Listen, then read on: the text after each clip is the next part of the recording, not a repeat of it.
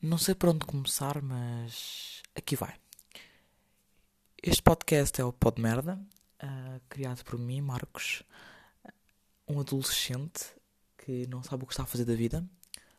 Uh, tem 15 anos e este ser inútil, não sei, está um, no secundário, um, na época mais feliz da vida dele.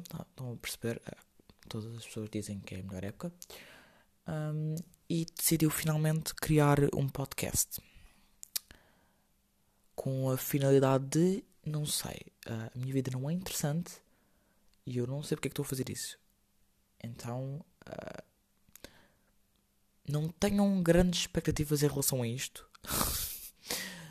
uh, só vos quero explicar umas quantas coisas, como a origem do nome e o que é que eu vou falar aqui basicamente é coisas à toa da minha vida, desinteressante. E o nome, como é que o nome surgiu? O nome surgiu da forma mais estranha que vocês podem imaginar. Eu tinha perguntado a uma amiga minha sugestões para o nome de um podcast. E ela diz que se fosse eu a fazer seria um pod merda, porque seria uma merda. Uh, e então eu achei piada e pus pod merda. Uh, e é isto. Na minha escola um, aquela grande parte de alunos que é chunga, né? Aquela chungalhada pesada, com colunas da GBL de 3,5 kg, com as calças ao fundo do cu. Uh, ninguém quer ver estas cuecas azuis, ok? Por favor, puxa isso para cima. Arranja um cinto.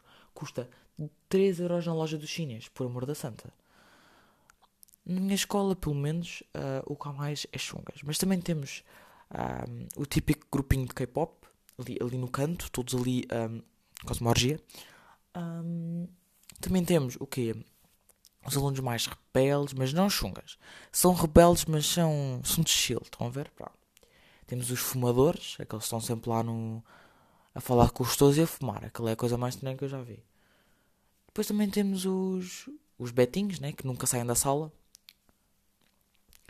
Uh, e temos os alternos que entraram para o curso errado, porque eu estou num curso de ciências, e aos alternos que deviam estar na Arroi, mas estão na, no curso de ciências, porque os papás proibiram, não deixaram. Então é, é vida difícil. Um, e eu queria vos explicar o quão estranho é vocês entrarem no local, passarem lá grande parte da vossa vida e vocês não conhecerem quase ninguém daquela escola. É como se vocês vissem todos os dias um aluno novo.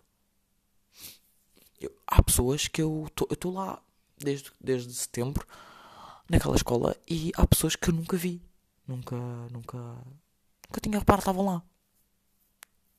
Para mim, faz-me bastante confusão, tenho que admitir. Um...